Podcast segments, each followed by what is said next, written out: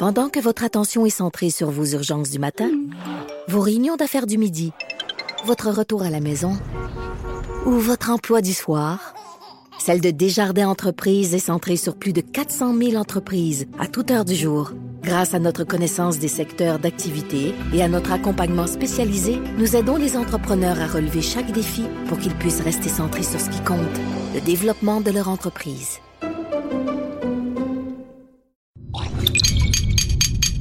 Cube Radio. Cube Radio.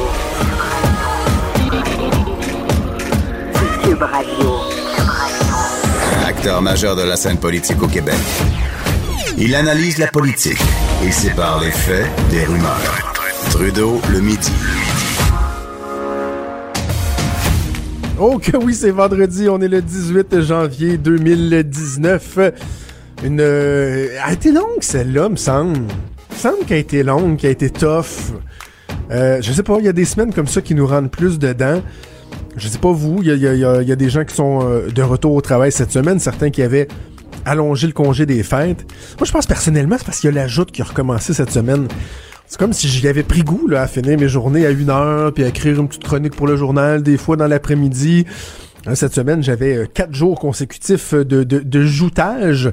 Ça fait des bonnes semaines. Puis il y a eu des dossiers euh, quand même lourds, je trouve, euh, dans l'actualité. On a passé beaucoup, beaucoup de temps. Personnellement, j'en ai passé beaucoup de temps à parler euh, de tout le dossier des aînés. Voyons, on en parle déjà moins, moins là, depuis 24 heures. Faut pas lâcher la pression, faudra s'en souvenir, pas euh, remettre ça dans un petit fond de tiroir puis qu'on euh, l'oublie. Par contre, et aussi, il faut mettre le focus à d'autres endroits. là. Je lisais dans la presse ce matin, imaginez 3500 dossiers d'enfants qui sont en attente d'évalu- d'évaluation à la DPJ. Ça, là, tu sais, euh, il y a eu... le, le, le, le, le, le- le scandale la collusion, il y a eu la, la vous savez, il y a eu la commission Bastarache sur les juges. Après ça, on a eu la commission Charbonneau sur l'octroi de contrat, sur la collusion, le financement politique. Euh, certains disent, ouais, ça prendrait peut-être une commission d'enquête sur euh, l'octroi de contrat informatique, hein, le bordel informatique, le journal qui a fait un travail incroyable dans les dernières années pour tout mettre ça au jour. On parle pas souvent de la DPJ. Là, on a parlé des années cette semaine, mais on parle pas souvent de la DPJ, qui est probablement une des organisations les plus opaques au Québec. On parle souvent des demandes d'accès à l'information que des journalistes vont faire dans des ministères, essayer de comprendre qu'est-ce qui se passe des fois dans des, des, des octrois de contrats, des, des signatures, etc. Puis ah, on reçoit des documents caviardés. Essayez pour le fun d'obtenir de quoi de la DPJ. Ils vont toujours, toujours, toujours se cacher derrière oh la confidentialité. Mais la réalité, là, c'est qu'il me semble que des, cas d'espèces, des exemples de dossiers problématiques à la DPJ, il y en a un char pis une barge. Là. Tu sais, si on doit se préoccuper de nos aînés, nos enfants, ce serait peut-être pas une mauvaise idée non plus. Là. Et de se dire qu'il y a 3000 enfants qui sont en attente d'une évaluation de la DPJ, il y a quelque chose, ça, ça me rentre pas dans la tête. Là. 3000 enfants au Québec qui peut, ça veut pas dire que la plupart là ou que la majorité ce sont des gens euh, des enfants qu'il faut sortir de leur famille au plus sacrant parce que bon euh, c'est maltraitance, malnutrition, euh, risque pour leur santé physique, mentale, etc. Mais il reste que quand il y a un doute là, ça à peine d'aller vérifier là. Parce que souvent il n'y a pas de fumée sans feu. Lorsqu'il y a un dossier qui est déposé à la DPJ pour évaluation d'un enfant, je me dis, my God, on peut-tu au plus sacrant aller faire cette évaluation-là, savoir s'il y a quelque chose à faire, et qu'on nous dise que c'est par encore... Et, là, je commence à trouver que l'excuse est facile, by the way, le manque de ressources. Il y a un an ou deux, là, on n'en parlait pas de pénurie de main-d'œuvre. Même dans la dernière année, là, ça a commencé. Là, c'est rendu, oh, c'est le problème, euh, pénurie de main-d'œuvre. Ah, il y a des dossiers en attente, il y a des PJ, pénurie de main-d'œuvre. Ah, il y a des petits vieux qui ont pas de bain, qui restent dans leur couche souillée, pénurie de main-d'œuvre. Canadien fait pas les séries, pénurie de main-d'œuvre. Un moment donné, il faudrait peut-être aussi euh, pas accepter d'emblée cette excuse-là. 3000 enfants. Imaginez si c'était, je vais pas dire votre enfant, parce que j'imagine que ça vous tente pas de savoir que la DPJ attend pour enquêter sur vous, mais imaginez un enfant que vous connaissez, là. Ou prenez votre enfant que vous aimez, là, sa personnalité que vous l'adorez, mais c'est pas, c'est pas le vôtre. Prenez le petit, le petit visage souriant que vous adorez, le petit rayon de soleil que vous voyez tous les matins, que ce soit votre enfant ou Mais, mais, il, il est pas à vous, il est pas à votre frère ou à votre soeur, il, est- il à une famille bizarre que vous êtes pas sûr ce qui se passe, là. À la limite, c'est peut-être même vous qui l'avez dénoncé à la DPJ. Qui avez dit, ouais, il me semble, cet enfant-là, euh, je le vois dans la rue, c'est mon voisin, il est tout temps des bleus, euh, il est habillé tout croche en hiver, sort pratiquement en short à moins 20, euh, il a pas l'air d'être bien nourri, je vais le dénoncer à des DPJ. Là, vous apprenez qu'il y a 3000 cas en attente. Bon, on a pas. euh, pénurie. Pénurie de main-d'œuvre. Là, ben, ensemble, vous dites, ouais, mais le petit visage que je vois, là, que je me dis, hmm, pas sûr, moi, cet enfant-là, que ça va bien entre quatre murs chez eux. Il se passe quoi pendant qu'il attend que la DPJ s'enlève les deux doigts du nez? Et ça, c'est un autre genre de dossier qui, euh, bon, il y a un article dans la presse, est-ce qu'on va en parler? Je pense pas. Est-ce que la DPJ va rendre davantage de compte? Non. Bref. Vous voyez, je vous disais qu'il y avait eu beaucoup de dossiers lourds cette semaine, puis je commence. J'avais pas prévu de vous parler de ça, mais bref, euh, ouais, DPJ, là, euh, c'est assez préoccupant. Je veux revenir un instant sur, euh, sur François Legault euh, et Justin Trudeau. Euh, le changement de ton euh, assez incroyable de, de, de François Legault. Je vous en ai parlé en ouverture d'émission hier. Et déjà, on sent que ça a eu des répercussions. Hein. Euh, On, on me racontait au cabinet de François Legault que dans la journée, il y a eu des échanges entre les deux, euh, entre les deux euh, groupes, le groupe de Justin Trudeau, l'entourage de François Legault. Parce que dans deux semaines, la CAQ s'en va en caucus précessionnel à Gatineau. Un peu comme ce que les libéraux fédéraux ont fait à Sherbrooke cette semaine. Et là, les, ministres fédéraux ont dit hier, ben, ah ben justement, c'est-tu pas fantastique? Ils vont être proches d'Ottawa dans deux semaines. Ce sera l'occasion de faire le point sur des dossiers. On va se rencontrer. Quand ils parlaient hier, euh, ouais, immigration, dans deux semaines, on va en parler. Euh, infrastructure, ouais, dans deux semaines, on va en parler. Rapport d'impôt unique, ouais, dans deux semaines, on va en parler. Là, la gang à Legault, ils ont dit aux fédéraux qui, qui les appelaient hier pour organiser ces rencontres-là, ils leur ont dit, non, non, mais attends un peu, là. Si vous voulez faire des rencontres juste pour faire encore des foutus photos up, puis des poignées de main, puis des « Ah, ouais, je suis tellement content de te rencontrer », non, ça arrivera pas. On veut du concret, on veut des annonces. Fait que les chefs de cabinet se parleront, les attachés politiques, les ministères se parleront, mais si vous avez rien annoncé, restez chez vous. Alors là, il y, a une- il y a une- pression. Un des dossiers intéressants que je veux, je parler un instant, euh, c'est le rapport d'impôt unique. Certains ont dit ouais, pourquoi François Legault a sorti ça hier à Justin Trudeau? C'est pas c'est pas brûlant d'actualité, c'est pas c'est pas un élément qui fait en sorte que les Québécois se réveillent à tous les matins en disant ah si seulement on avait un rapport d'impôt unique. Mais il reste que ça vient un peu enfant, de chieniser notre vie, le rapport à impôt double. Je parlais avec quelqu'un hier qui disait, ben voyons, mon comptable le fait, puis ouais, moi aussi j'ai la chance depuis quelques années que c'est un comptable qui fait mes impôts. Mais pendant plusieurs années, je les ai fait moi-même. Mes impôts, là, tu fais celui du fédéral, t'as as fait le, le petit logiciel impôt du, du fédéral. C'est du maudit niaisage. Et les Québécois, je pense, majoritairement, seraient euh, très contents d'avoir juste un rapport d'impôt. On est la seule province qui fait ça, là. Dans toutes les autres provinces, il y a un rapport d'impôt unique pour le volet provincial et pour le euh, euh, volet fédéral. Vous faites ça à l'intérieur d'un seul et même rapport. Andrew Scheer est d'accord, et là, les, donc les conservateurs sont d'accord, mais Justin Trudeau, lui, il veut rien savoir. Et là, ce qu'on nous dit, c'est que, ouais, mais c'est parce que ça représente 5000 emplois de qualité au Québec. Que le gouvernement fédéral aurait en poste ici au Québec 5000 personnes euh, qui sont de, de, de, de, de, de, de, près ou de loin, parce qu'ils disent, bon, il y en a d'autres qui peuvent travailler sur l'évasion fiscale, des, des choses comme ça. Euh, et là, ils disent, ça, c'est 5000 jobs qu'on mettrait aux poubelles, assurément. C'est un peu court comme argument. D'ailleurs, avalons pas ça euh, tout cru sans avoir fait des vérifications. Là, 5000 emplois, vraiment? Du jour au lendemain, là, on, rapatrie tout ça à Revenu Québec et on perdrait 5000 emplois. Hmm, J'aimerais ça qu'on me le prouve.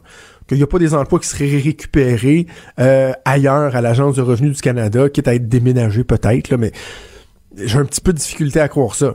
Et en même temps, je sais que je vais pas faire de démagogie, mais le fédéral s'inquiète de la baisse des seuils d'immigration en disant tout le temps, tout le temps, ils disent quoi? Ah, C'est tellement, c'est l'expression de l'année, là. L'année vient juste de commencer, puis on le sait que c'est- pénurie de main-d'œuvre, c'est l'expression de l'année. Ben là, 5000 emplois, ok, mais on peut-être s'en trouver d'autres jobs. On cherche du monde partout. Hier, ma collègue Emmanuel Latraverse me disait à la joute, ouais, mais là, la personne euh, qui, qui, qui est comptable à l'Agence de revenus du Canada, elle ira pas machiniste dans une usine au Saguenay-Saint-Jean. Mais non, je sais, je sais que c'est pas si simple que ça. Mais dans les emplois à combler en pénurie de main-d'œuvre, c'est pas juste euh, des emplois de machiniste puis de, de plongeux de vaisselle, là? De laveux de vaisselle. Il y a, des bons emplois aussi. Puis l'autre chose, c'est que le gouvernement fédéral, sa job, c'est pas de créer des emplois, c'est de donner des services. Donc ça, c'est la première chose. Mais l'autre aspect, par contre, c'est que si le fédéral dit au, Québec, ben, pourquoi on fait pas comme dans les autres provinces? C'est le fédéral qui va l'administrer. Parce que les autres provinces, il n'y a pas de revenus Colombie-Britannique. Il n'y a pas de revenus Saskatchewan comme on a Revenu Québec. C'est l'Agence du revenu du Canada qui s'occupe de tout ça. Là, les fédéraux disent, ben, si vous voulez vous êtes ouvert, on peut le faire, mais et là, tout le monde a le réflexe de dire Oh non, non, non, non, non. si vous pensez qu'au Québec, on va faire faire nos impôts par le fédéral, qui après ça nous enverrait l'argent, vous comprenez, là? Fédéral fait le, euh, euh, reçoit le rapport d'impôt, reçoit les sommes, switch l'argent au Québec. Ça passe, ça s'en retourne au Québec. Il y aurait pas, il y aurait pas à avoir de crainte. Le fédéral aurait, ce serait suivi, vérifié, l'argent arrive au, fédéral, pouf, ça s'en va au gouvernement québécois. Et là, le monde dit, ben voyons donc. Hey, on n'est pas juste une simple province. Voir si c'est le fédéral qui va gérer nos impôts. On a des acquis ici au Québec, nous autres. je, m'excuse, mais je, ne pense pas connaître beaucoup de Québécois qui se réveillent le matin en disant moi, ma fierté nationaliste, ma fibre québécoise, je la ressens chaque année en envoyant mes impôts euh, euh, à Revenu Québec. Ah, vraiment, c'est là. Moi, là, quand j'ai fini avec mon petit logiciel ImpoNet de faire mes impôts pour le Québec, avant de peser sur envoyer, je mets Jean du pays puis Gilles Vigneault dans le tapis puis je me dis, hey, on est-tu quelque chose comme un grand peuple pareil, hein? Est-ce que la fierté québécoise découle de notre capacité à gérer nos impôts? Qu'on ait un ministère qui reçoit nos impôts, qui reçoit nos déclarations d'impôts. Come on! je m'excuse, là. Traitez-moi de maudit fédéraliste, là, mais ça me fait pas un pli sa différence si c'est le fédéral qui reçoit mon rapport d'impôt puis qui renvoie l'argent au gouvernement du Québec. ayons plus de pouvoir là, pour gérer notre immigration. Oui, parfait. Que les sommes en santé, on puisse en recevoir plus, puis qu'on les gère nous autres mêmes. Oui, excellent qu'on n'ait pas à tous faire dicter ce qu'on veut faire, puis que euh, Ottawa vienne mettre ses, gros sabots dans nos champs de compétences. Non, non, non, je, je, serai toujours là, moi aussi, pour défendre ça. Mais s'ils reçoivent notre rapport d'impôt, je m'excuse, mais who cares? À gauche, à droite, au milieu, tout le monde est le bienvenu. Jusqu'à 13, vous écoutez Trudeau le Midi, Cube Radio. Très inquiétant, euh, un dossier qui fait euh, qui fait quand même pas mal jaser depuis quelques semaines, c'est la maladie débilitante chronique du cervidé qui touche des chevreuils au Québec. Et euh, savez-vous quoi, on en parle mais je trouve qu'on en parle pas assez parce que il y a des perspectives qui sont fort fort fort inquiétantes. Et là en plus euh, dans les, euh, les, les, les, les, éléments qui sont mis en place pour essayer de juguler la crise, on se rend compte que finalement, on est peut-être en train de se tirer dans le pied, ou en tout cas qu'on fait pas les choses correctement. Je veux comprendre ce dossier-là, je veux en, savoir plus et on va aller rejoindre au téléphone Donald Forté, qui est chasseur et qui représente les propriétaires fonciers et euh, les chasseurs locaux. Bon midi, Monsieur Forté. Bonjour, M. Trudeau, ainsi qu'à tous vos auditeurs. Merci de nous parler ce midi. Ben, commençons par le début. C'est quoi la maladie débilitante chronique du cervidé? Euh, c'est euh, la maladie débilitante des cervidés. C'est une maladie très complexe. Euh, c'est pas une maladie qui est facile à comprendre. Euh, pour certains ministères, dont la CIA, le MAPAC et le ministère de la Faune, il y a des intérêts différents. La maladie en tant que telle, présentement, c'est déclaré dans. Faut faire attention, faut comprendre dans des cerfs rouges. Des, un élevage des un ben dans ce cas-là, c'est à deux endroits différents, mais considérer le même élevage. Euh, c'est le cerf euh, à Boileau et à Greenville. C'est des cerfs rouges gardés domestiquement, vendus pour la viande comestible à l'humain. Euh, là, présentement, il y a 11 cas qui ont été découverts, je vous dirais, depuis début septembre 2018. le troupeau a été abattu complètement au niveau des cerfs rouges. Et puis là, ben, il y a des rapports qui ont été sortis euh, par la CIA, qui est un ministère fédéral, euh, disant les sources ainsi que comment ils peuvent penser que la maladie s'est propagée dans ce troupeau-là. Et, ça se présente comment cette maladie-là? Comment qu'on s'en rend compte? C'est au, moment de de, de, de, de, découper la viande? Est-ce que c'est dans l'attitude de, des cerfs? Comment? Très bonne question. La seule la seule manière de euh, se rendre compte que la maladie est présente quand il n'y a pas de symptômes, euh, c'est une maladie complexe. C'est de mettre, la, à mettre à mort l'animal en question à ce moment-là, il y a un prélèvement qui est fait au niveau du cerveau et analysé. Mais par contre, cette maladie-là, quand je dis complexe, c'est très complexe. Il y a une période d'incubation qui peut aller jusqu'à 18 mois sans aucun symptôme, même à la mise à mort par la prise d'échantillon. Fait que c'est, hmm. comme, je dirais, de 0 à 2 ans, ça peut être, peut être en incubation. Il n'y aura aucun signe physique sur l'animal. En plus, mais que l'animal soit mis à mort, ben il y aura pas, il, peut, il peut ne pas démontrer de signes. Fait que c'est très très très complexe. Habituellement, les signes peuvent apparaître porteurs après deux ans, approximativement. Et c'est quoi les signes? les signes au niveau physique quand l'animal est vivant, euh, il va, euh, on, dit souvent la tremblante du mouton, ces choses-là. il va avoir des signes physiques que l'animal va être affaibli, manque de coordination, ces choses-là. Mais par contre, avant cette période-là, que, vraiment physiquement on peut voir pendant que l'animal est vivant, avant ça, ben c'est ça peut être présent au cerveau. Mais la seule manière de faire un prélèvement à ce moment-là, c'est de mettre l'animal à mort. C'est, pas une maladie facile, c'est à base du prion. c'est, presque, dans certains cas, il y a des ministères qui disent que euh, ils, ont lâché prise. C'est, impossible d'éradiquer. Et, là, le risque pour euh, pour nous, là, pour l'humain, parce que bon, en bout de ligne, c'est un peu ça le, le, le questionnement qui, qui, qui, peut inquiéter les gens.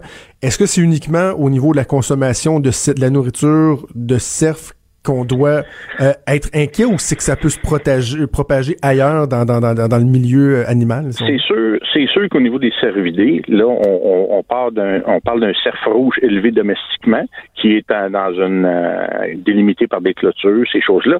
Par contre, souvent ces élevages-là sont dans des endroits un peu reculés où il y a une espèce sauvage qui est le cerf sauvage qu'on trouve dans nos bois, qu'on chasse sur une base régulière l'automne ici au Québec. C'est sûr qu'il y a risque de contamination. Euh, mon groupe ainsi que les propriétaires fonciers de, des zones visées présentement, on est conscient de ça.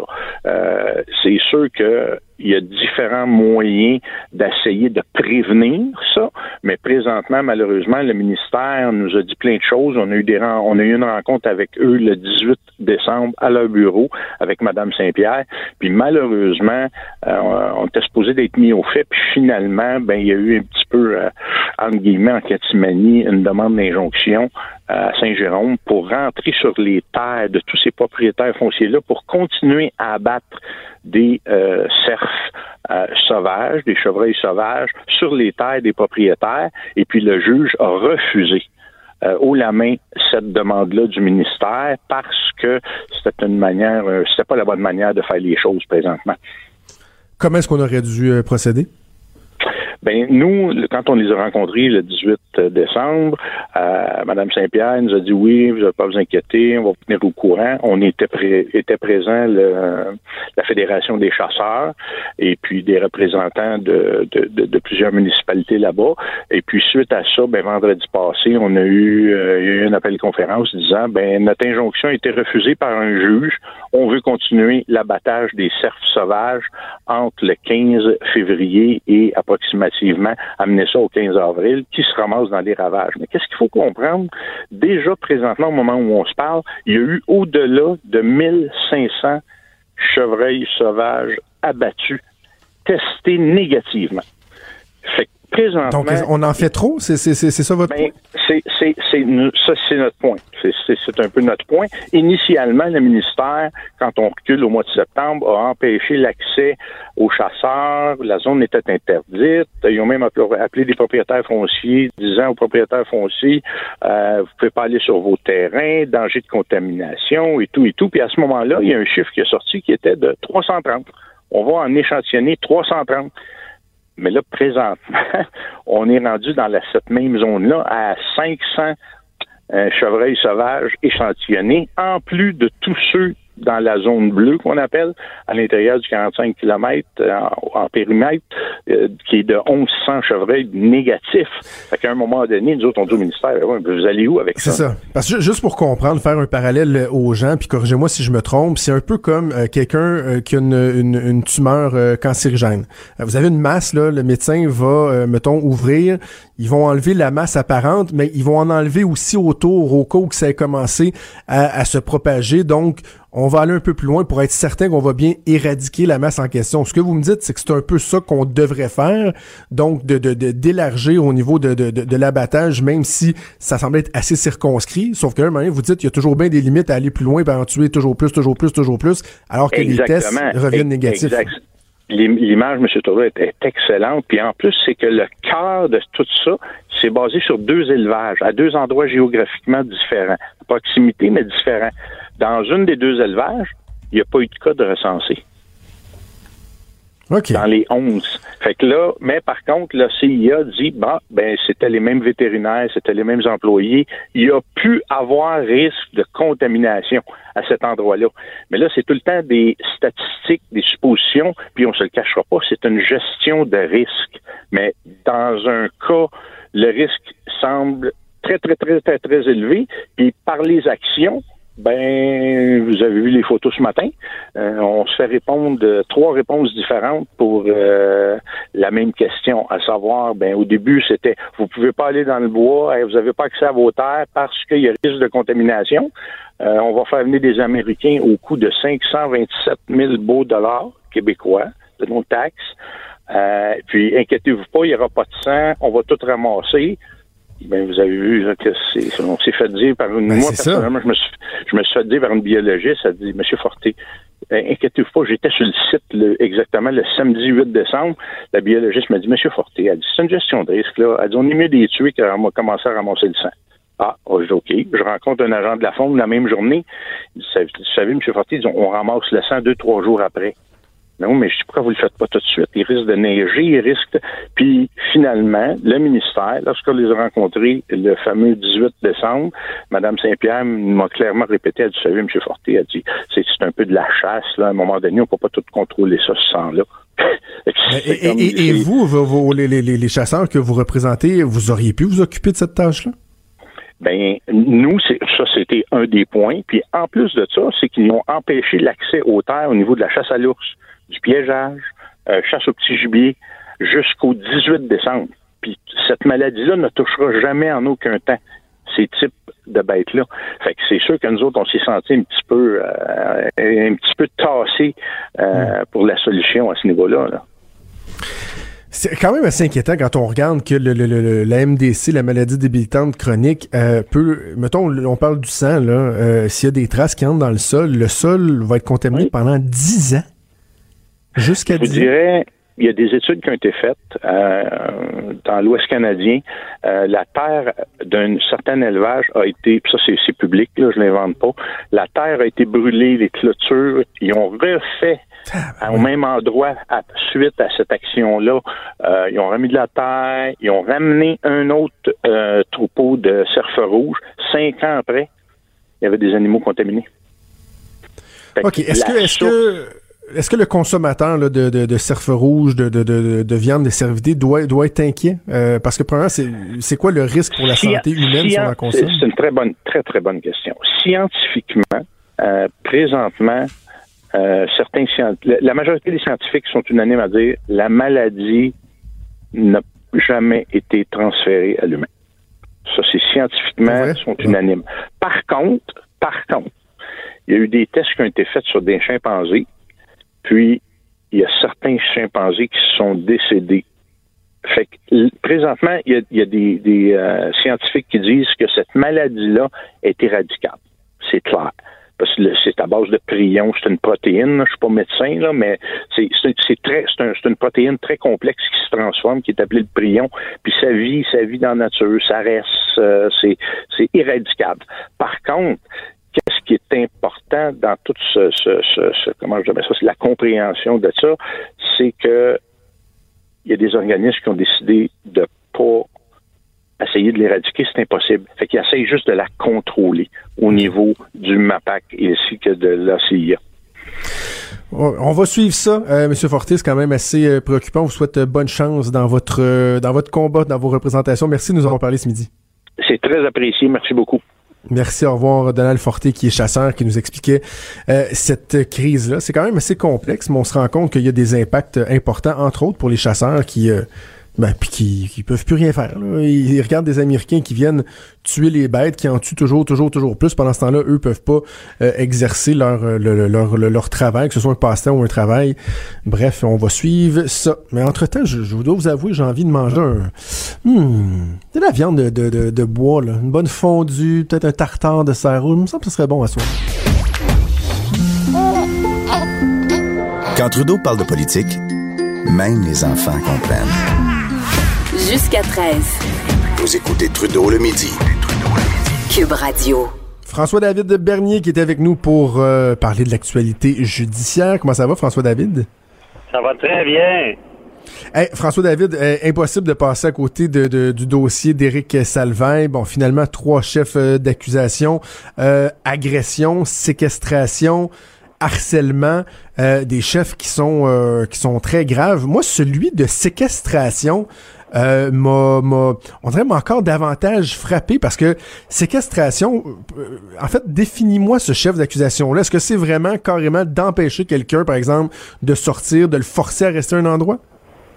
Oui, c'est ça, mais ça, ça peut être quand même plus subtil de ce qu'on s'imagine. Je dis ça à la blague, là, mais séquestration, ça veut pas dire euh, séquestrer quelqu'un dans le sol avec quatre cadenas à la porte, là, puis euh, pas lui donner de nourriture. Ben, c'est ça, ben, c'est pour ça que je te pose déjà vu dans les films.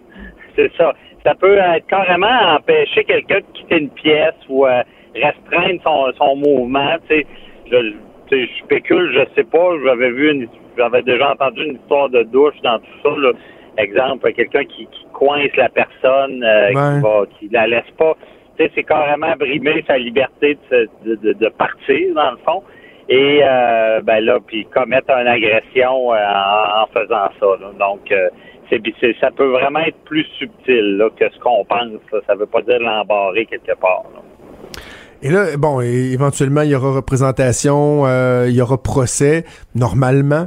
Euh, dans un cas comme celui-là, il- il- ça vient pas en, en paquet. Là. Il sera pas automatiquement reconnu coupable des trois ou euh, acquitté des, des, des trois. Il peut être reconnu coupable, c'est à la pièce. Là.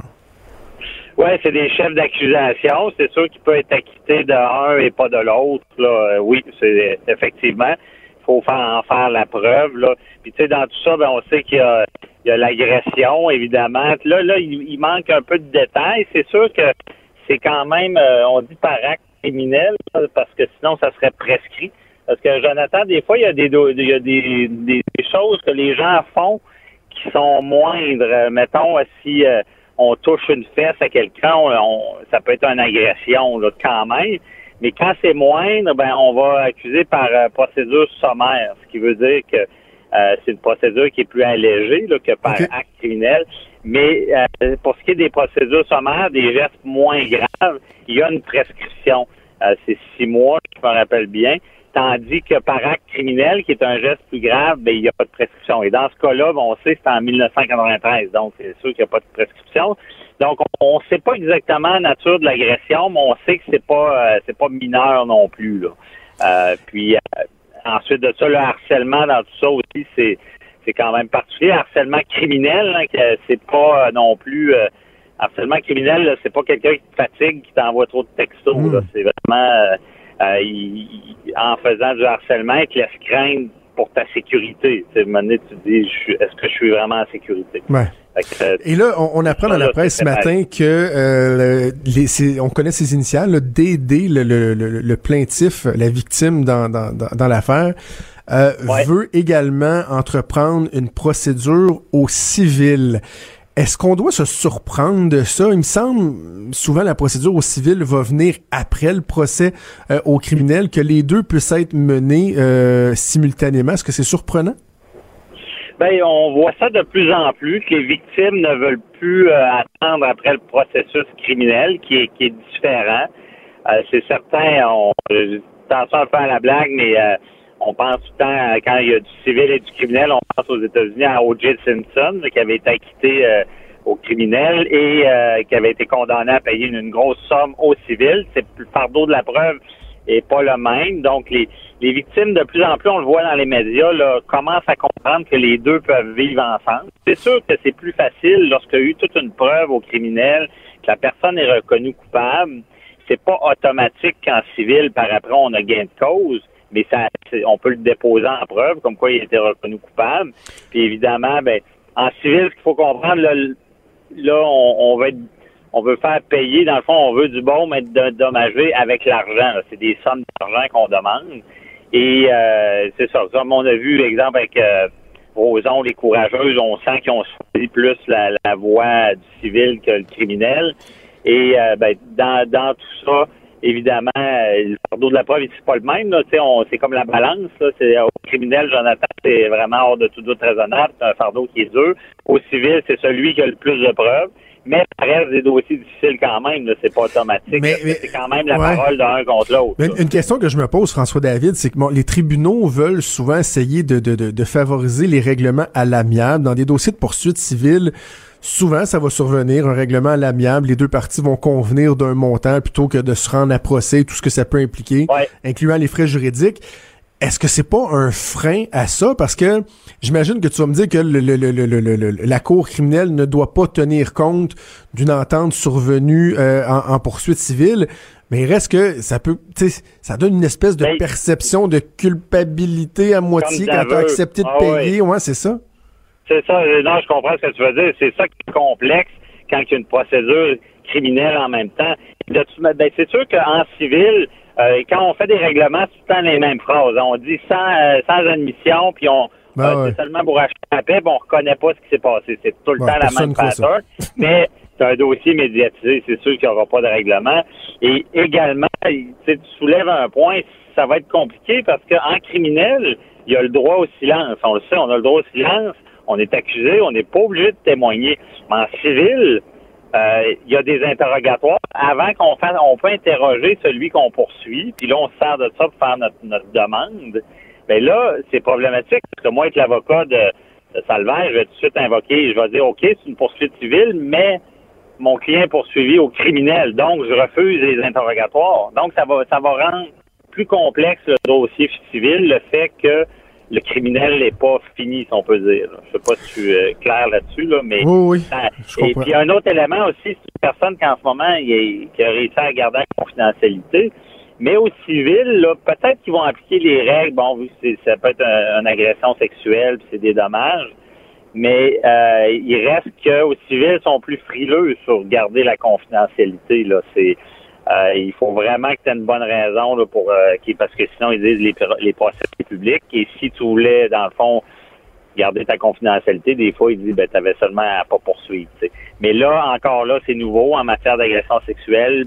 Il y a peut-être des chances que le civil accepte de d'émettre quand même des ordonnances de non-publication.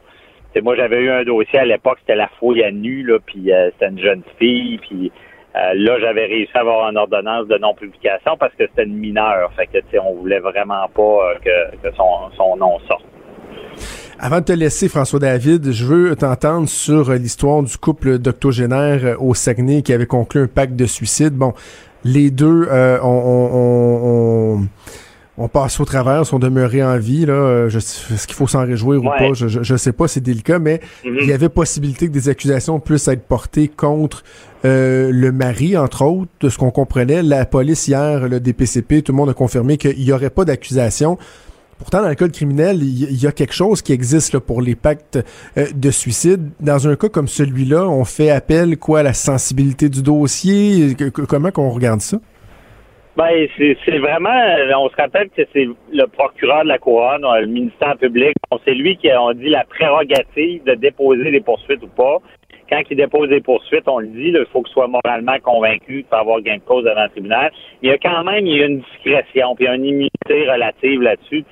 Donc, c'est à lui à décider, puis c'est tout le temps du cas par cas, puis lui, il a regardé les faits, puis il a déterminé que ça valait pas des accusations. C'est sûr que moi, de mon côté, je trouve ça, je sais pas comment expliquer ça, c'est peut-être pas le bon mot, je trouve ça rafraîchissant, je trouve, parce que moi, moi, je suis, suis quelqu'un, je suis, oui, je crois aux articles d'un code, mais pas tant que ça. Moi, je crois plus le droit, mais je crois encore plus à la justice, au gros bon sens, puis à, à tu sais, qu'à un moment donné, oui, il y a des articles, mais euh, le gros bon sens va s'appliquer. Et dans ce cas-là, quand on regarde la situation, euh, puis la, la détresse de ces gens-là, c'est, on, je suis content de voir que le système est plus dans la justice que dans le droit et dans, dans, dans les règles écrites. Parce que ça, Jonathan, je te le dis, moi, je vis ça tout le temps. Il y a, il y a 200 cas, il y en a là qui, qui prônent par un article. Là, on dit, mais c'est c'est pas logique, l'article. Ça se peut pas dans la vraie vie. Ah non, mais le droit dit ça. Il y en a des fervents du droit. euh, Ah ouais, euh, moi, ça. je les appelle quasiment les masturbateurs juridiques. Là,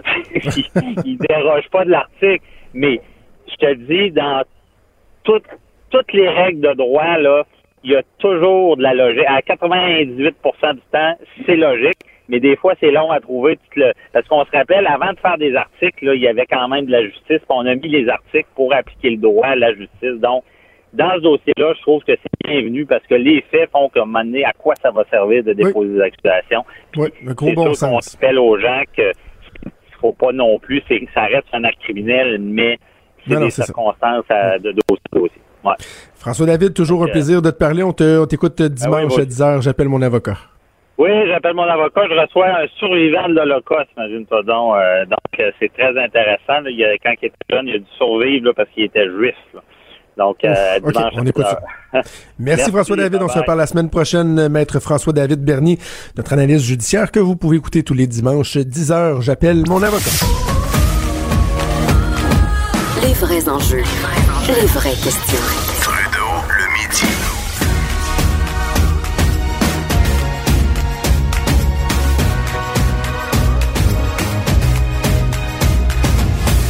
Radio.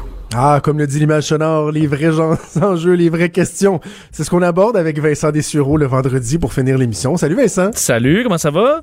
Ça va très, très, Génial. très, très, très bien. Hey, juste avant de- d'aborder tes sujets, j'étais curieux de t'entendre, toi qui, euh, euh, qui est sur le web et qui, qui est full techno et tout. La théorie conspirationniste selon laquelle Facebook serait derrière le 10-year challenge pour Oui. essayer de tester la reconnaissance faciale. Dis-moi que tu trouves ça fou comme la vente, toi aussi. Ben, euh, en fait, oui, en- oui et non. Euh, moi, je, je pense pas qu'ils ont parti ça.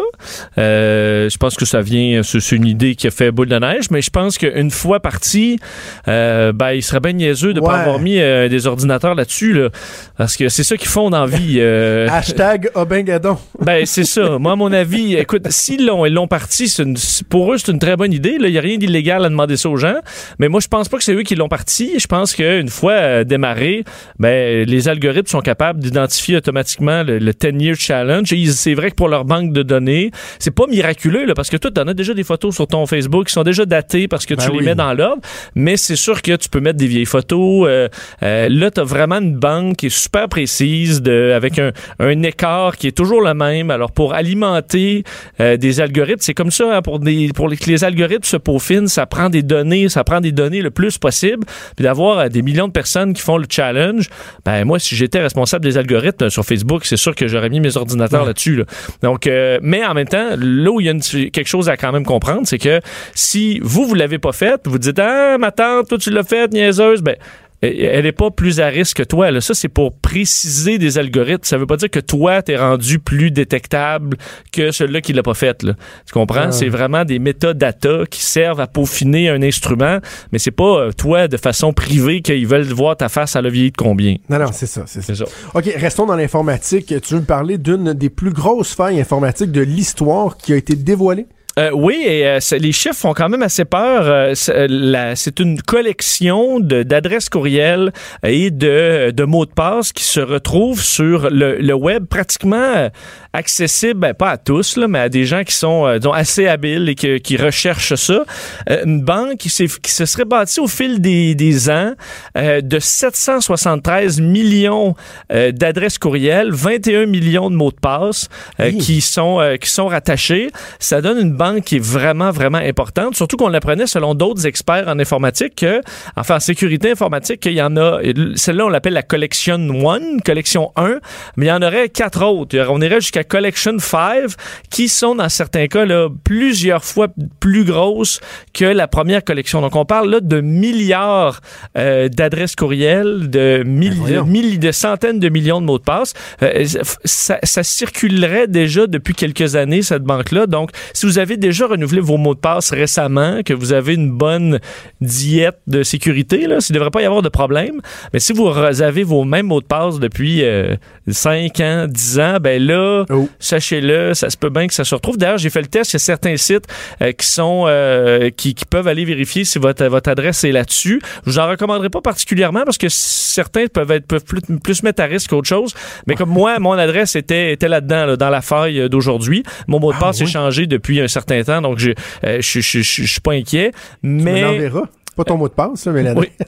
L'adresse, oui. Ben en fait, l'idéal, c'est même pas d'aller vérifier, c'est juste de se dire, ça fait est-ce que de, de renouveler son mot de passe et euh, de surtout pour ce qui est des, par exemple, Facebook, euh, euh, Twitter, euh, donc euh, ce qui, ce qui a des options plus avancées de sécurité, c'est de mettre ce qu'on appelle la vérification à deux facteurs, qui fait que si tu te connectes à ton Facebook, tu reçois une alerte, tu es obligé de valider sur ton cellulaire ou ton Ouais. ou par courriel. C'est chiant, mais il y, a- a rien qui bat ça côté sécurité. C'est-à-dire que si quelqu'un en Inde là, trouve ton mot de passe, il, beau, il se connectera pas sur ton Facebook, même s'il y a ton nom, ton adresse puis ton mot de passe. Donc ça, c'est la meilleure façon. Comment tu te gouvernes, toi, en matière de, de, de mots de passe? Est-ce que tu as, des mots de passe adaptés pour tout? Parce que, mon Dieu, qu'on a des Christines mots de passe partout, partout, Ouais. partout, partout. Ben, une nouvelle, parce que les nouvelles, les nu- il y a vra- les- la, la façon de faire a quand même beaucoup changé dans les dernières années. On recommande moins d'avoir un paquet de chiffres puis de lettres incompréhensibles que tu peux pas retenir. Ça fait que tu utilises le même euh, des années de temps pour rien. Euh, on recommande pas non plus pour les entreprises de, tu sais, tu renouvelles ton mot de passe à- aux deux mois, là. Fait que là, tu rajoutes, c'était euh, vacances euh, 16, puis là, tu mets vacances 17, là. Ah, j'ai euh, déjà fait ça, moi. Ben, c'est ça, c'est ce que tout le monde fait, mais avoir un, un bon long mot de passe. Donc là, on met souvent sur la longueur, puis tu peux avoir des phrases de passe. là. donc, au lieu d'avoir un, un paquet de lettres, ben, ça va être une phrase qui veut rien dire, mais qui va être plus longue. là. Jonathan Trudeau est un drôle de rigolo. euh, euh, tu sais, quelque chose de plus long, mais qui se tape. À un moment donné, tu viens très rapide, puis ça devient des mots de passe qui sont super sécuritaires de par leur longueur. Là, il y a des façons de, de, de faire qui sont intéressantes, sauf que là, le problème, c'est que tu vas avoir un mot de passe de 8 pieds de long c'est c'est pas parce qu'ils l'ont craqué ton mot de passe, c'est parce qu'ils ils ont craqué le site qui garde ton mot de passe en euh, dans Ouais. sa liste. Donc là, il y a pas grand-chose à faire à part le renouveler de temps en temps. Puis oui, c'est plate malheureusement, c'est dur pour la mémoire, mais c'est un peu la meilleure chose à faire quand même.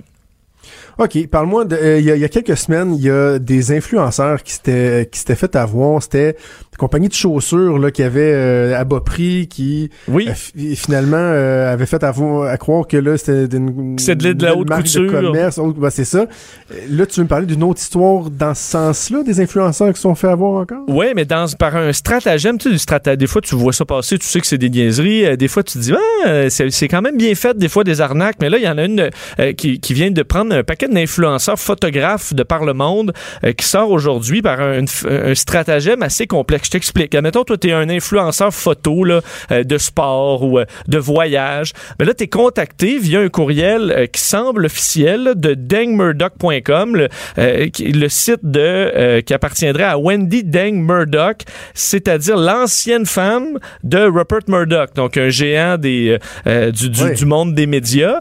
Euh, et bon, tout paraît officiel. T'explique qu'elle a eu, euh, qu'elle aime ton travail, qu'elle aurait le goût pour euh, les, euh, les prochains Olympiques de Beijing 2022, euh, euh, faire un projet photo avec toi.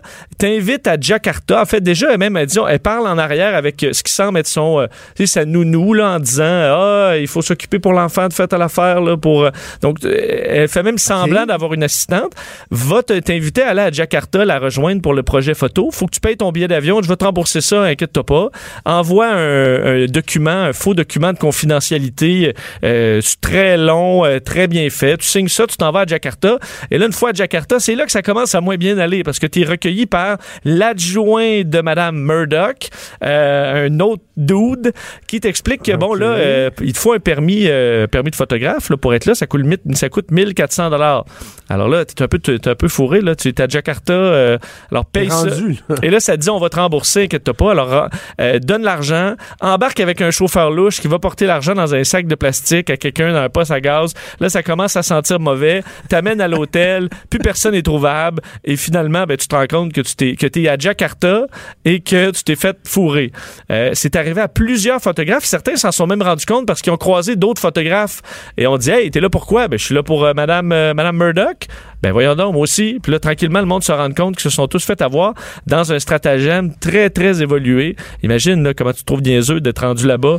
Euh, ça doit être Ben, quand même spécial. C'est. Je m'excuse, mais c'est. C'est aussi gros pis c'est aussi niaiseux que l'héritage. euh, Ben, un, ben, euh, ça par dépend. Tu sais, t'es un professionnel. ça, franchement, d'aller là sans aucune espèce de vérification. euh, Mais tu sais, il y a- il y a- diligente, t'as là, t'as signé des documents qui ont l'air officiels. La personne, tu lui as parlé au téléphone. Euh, tu sais, à un moment donné, il y en a qui se font engager pour des contrats, puis ça doit être moins sharp que ça, même, puis c'est des vrais contrats. Euh, donc, c'est quand même difficile. C'est sûr que là, je sais pas, si tu vas chercher sur les sites et compagnie, euh, tu peux faire une vérification au pire au bureau de la vraie madame. C'est toi qui rappelles. Est-ce que je peux parler à Madame Murdoch? Elle vient de m'appeler. Faut quand même une véri- Avant de te rendre en Jakarta, il y a peut-être effectivement quelques, quelques vérifications à faire. Ben, avant de payer un permis à 1400 dollars en Indonésie, ça me paraît quand même un peu cher. Alors, euh, mais Ouais. sache-le, les influenceurs, même si c'est écoute, c'est les c'est les héros des temps modernes pour les jeunes, ben sachez que Ben oui. ils sont pas parfaits. Sont tellement, hein, sont tellement bons, ils contribuent tellement à la société. Euh, euh, il nous reste deux minutes. Écoute, euh, la semaine a été difficile. Je me sens vieillir de jour en jour. Euh, Vincent, as-tu une nouvelle cure de jouvence à me proposer? J'ai peut-être la solution pour toi, euh, Jonathan. Que dirais-tu de recevoir pour compenser pour ta, ben écoute, euh, ta, ta vieillesse qui, qui arrive, euh, te faire transfuser du sang de jeunes, de jeunes personnes? Wow. dans le but d'être euh, d'être régaillardi là, et d'être plus en forme, c'est ce qu'offre maintenant une entreprise qui s'appelle Ambrosia aux États-Unis qui vient d'ouvrir dans cinq villes et qui t'offre de recevoir une transfusion de plasma. Donc c'est le sang moins les globules rouges, euh, les plaquettes puis les euh, les, glo- les globules blancs, de te faire une de, donc transfusion de sang qui aurait selon eux là, faut dire, il y a pratiquement pas d'études qui vont dire que ça a des bienfaits, mais euh, vont te, donc te transfuser soit un litre de pla- ou deux litres. Un- Un litre, ça coûte 8000 dollars américains. Euh, Deux litres, ça coûte 12 000 dollars américains. Euh, Ils ont annoncé leur projet au mois de septembre. Ils auraient eu déjà des centaines de demandes de gens qui réclament de se faire transfuser. Euh, les transfusions sont possibles au-delà de 35 ans. Donc moi, je suis encore assez jeune pour pas avoir besoin de ça. Euh, et ils vont être pris de donneurs plus jeunes que 35 ans. Donc moi, je peux, je peux te donner, admettons, Jonathan. Puis toi, tu vas, tu vas te sentir Attends, attends, il faut que tu aies au moins 35 ans pour avoir la transfusion. ben sinon, ça donne rien. Si t'es déjà jeune, là, ça change rien d'avoir du sang jeune. Tu comprends? Il est déjà jeune, Toi, ton sang. Moi, j'ai 34. Ah, puis moi, j'ai 37. Fait que tu pourrais me donner du sang. Je pourrais te donner du sang. Tu te sentirais, selon, selon les, les participants, parce qu'ils ont fait une étude auprès de gens qui l'ont eu. Là. Puis là, eux autres disent qu'ils se sentent mieux. Ils se disent qu'ils ont une meilleure, euh, un meilleur sommeil, un meilleur focus. Mais je veux dire, si t'as payé 8000 pièces là, ou tu t'es fait, je veux dire, l'effet placebo là-dessus, là, doit être quand même assez fort. Euh, y a aucune, ils ont des études, mais ils ne les rendent pas publiques encore. Ils disent, c'est intéressant, mais on n'est pas prêt à les publier encore. Alors, tu peux deviner que c'est Wow. peut-être pas, euh, ça vaut peut-être pas 8000 pièces. euh, tant qu'à ça, Ouais. mettez votre argent Comme ailleurs. Mais quoi, ça existe. ouais, vraiment, il y a des gens qui ne, ne lésinent pas sur les moyens pour essayer de fourrer le monde et de se faire de l'argent. Vincent, toujours un plaisir. Je te souhaite une bonne fin de semaine. On t'écoute euh, cet après-midi à 15h avec Mario Dumont. Merci, bon week-end. Salut Vincent, Salut. c'est déjà tout pour nous. Cube Radio.